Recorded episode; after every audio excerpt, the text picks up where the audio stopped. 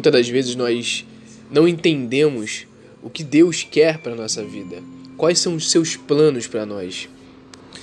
Porém, os planos de Deus eles não são complicados quanto nós imaginamos. E no decorrer da nossa vida, em algum momento, nós já ouvimos a frase de que Deus tem um plano para nossa vida. Frequentemente, nossos pais, amigos bem intencionados, né, as pessoas próximas, religiosas, elas nos dizem para nos encorajar que nós temos que esperar o plano de Deus em nossas vidas. Mas, falando de uma forma sincera e honesta, às vezes isso acaba nos enlouquecendo, nos deixando um pouco é, aflitos, porque nós acabamos é, criando uma complicação para os planos de Deus na nossa vida. Mas a verdade é que os planos de Deus, eles não são complicados, tão complicados quanto nós pensamos. Lá no Antigo Testamento, é, existe uma história de um, um homem chamado Abraão. É, está escrito lá no, no, no capítulo de Gênesis 12, a partir do versículo 1. Esse homem era conhecido como Abrão antes de se tornar Abraão. E a palavra de Deus diz que Deus ele fala com Abrão para deixar a terra natal e ir para um lugar a qual ele o mostraria. Agora você tente se colocar no lugar de Abrão, deixar a sua casa, a sua terra natal, para ir para um lugar na qual você nunca ouviu falar. Isso realmente parece assustador. Mas ao desenrolar do capítulo 12 de Gênesis, no versículo 4, você entende e vê que Abrão, ele parte como o Senhor havia lhe ordenado.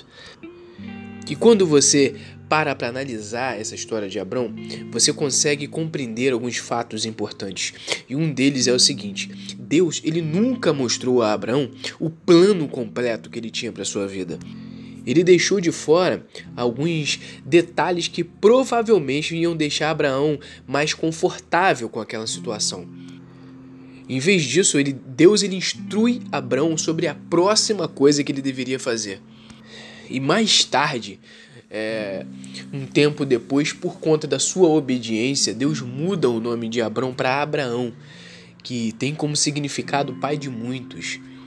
E realmente Abraão se tornou o pai de muitas nações. Aliás, Abraão ele aparece novamente lá no Novo Testamento, em Hebreus capítulo 11, no hall da fama da fé. É muito legal isso. E sabe qual o fator importante que fez com que Abraão chegasse a esse nível? Foi o ato de confiar no plano perfeito de Deus. Abraão é um grande exemplo de alguém que viveu pela fé. Mesmo quando, com todas as adversidades, não se podia ver o plano completo de Deus na sua vida. Com certeza ele, ele não era perfeito, mas a sua vida ela foi repleta de momentos de obediência a Deus, mesmo quando obedecer não fazia nenhum sentido.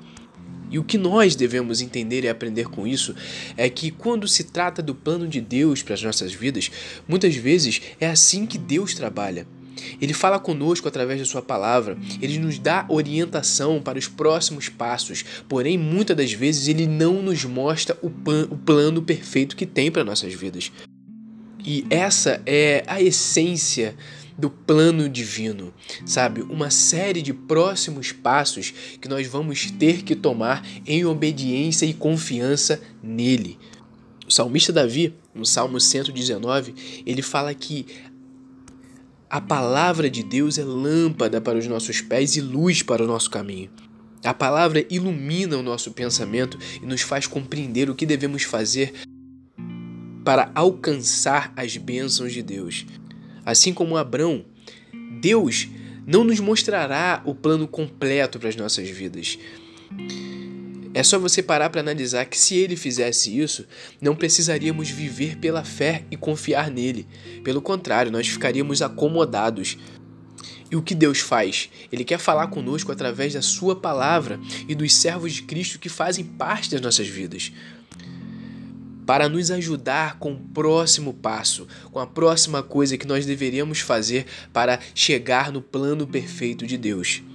E para a gente finalizar esse devocional de hoje, eu quero que você entenda três coisas sobre o plano de Deus que você deve saber. Uma, o plano de Deus pode levar tempo. Deus disse aos israelitas que eles ficariam em cativeiro por 70 anos, lembra? Muitos que naquela época ouviram essa mensagem nunca veriam o outro lado daquela promessa. Mas aconteceu. A segunda coisa é: épocas de espera não são épocas desperdiçadas. Perceba que Deus em nenhum momento disse aos israelitas para que eles pudessem esperar e não fazer nada por esses 70 anos. Ele disse para eles trabalharem pela paz e pela prosperidade da cidade a qual ele os tinha enviado. Onde quer que nós estejamos, Deus sempre pode nos usar. Não vamos em nenhum momento perder a oportunidade de trabalhar no reino, esperando por uma época a qual Deus nos prometeu. Façamos hoje. E como terceiro ponto, eu digo para você que os planos de Deus são bons. Não importa a época em que você está nesse momento. A promessa de Jeremias, lembra? Capítulo 29, versículo 11, é totalmente verdadeira. Deus realmente tem bons planos para nós. Planos de um futuro promissor e uma esperança. Pode até não parecer que tudo está funcionando agora, mas se você continuar confiando o seu futuro a Deus, você verá coisas boas e grandiosas se cumprirem na sua vida. Graça e paz.